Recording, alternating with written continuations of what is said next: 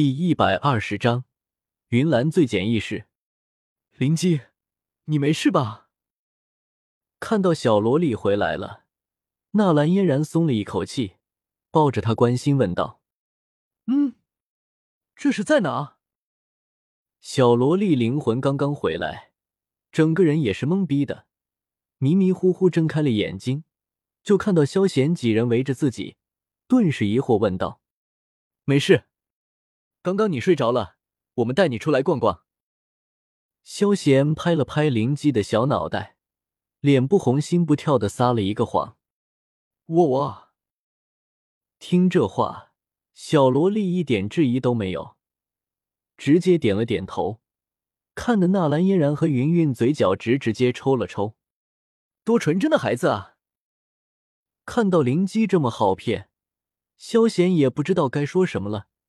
情不自禁的摇了摇头，感慨道：“你给我放手！”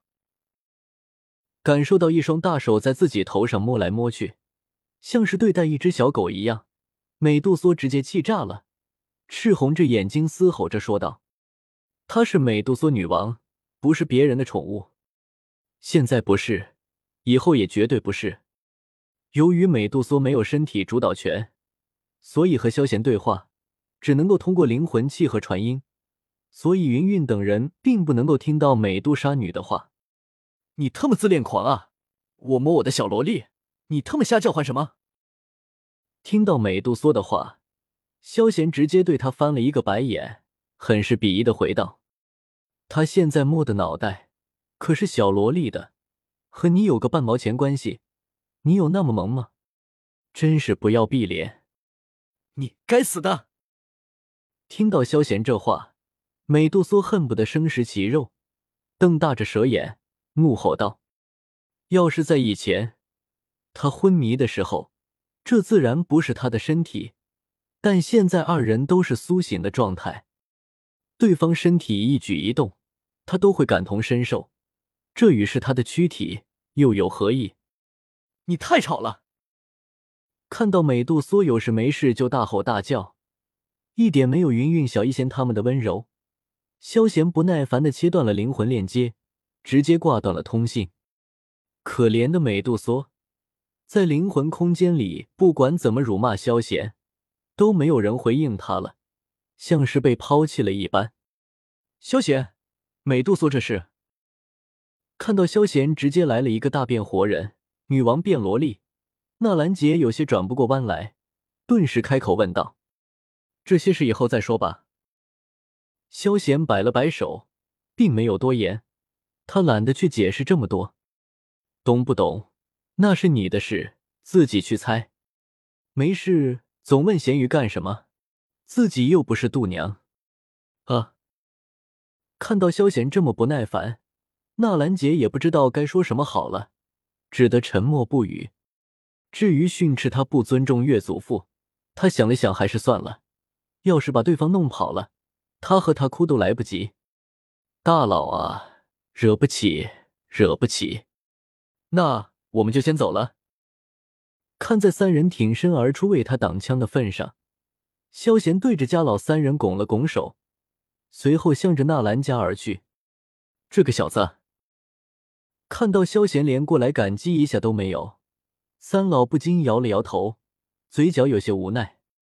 他们很多年没有遇到这么随性的少年了。三个位于加玛帝国顶端的人物在这里，不过来打声招呼就走了。除了萧贤，恐怕也没有其他人能够做到了。不过我倒是挺喜欢他的性格的。家老撸着胡须，脸上满是慈祥的笑容，盯着萧贤离开的背影，一脸满意的说道：“法玛和海东波。”二人直接给了家老一个白眼，对于家老显而易见的小心思，二人都没有戳破。你当然喜欢了，萧贤那家伙这么随意，压根不会危及皇权。要是他想造反，我估计明天加玛帝国就要换姓了。这时候你得急死。可可看到二人那鄙夷的目光，家老脸色也是一红，不过都是老妖精了。套路的咳嗽两声，他就成功的将这一页翻了过去。行了，我还有事，就先走了。看到家老又玩咳嗽这一招，海东波翻了一个白眼，直接离开了。那家伙有什么事？看到海东波急匆匆离开的身影，法玛和家老都很是好奇。能够让一向孤傲的冰皇这样，看样子很不一般啊。回到了纳兰家的萧贤，自然不知道海东波此刻已经去找萧炎了。他准备打打感情牌。我就说吧，你哥不会有事。看到萧贤将美杜莎拐走了，颇有他当年撩妹的风范。药老颇为自得的说道：“嗯，不过估计一会我有事了。”木愣的点了点头。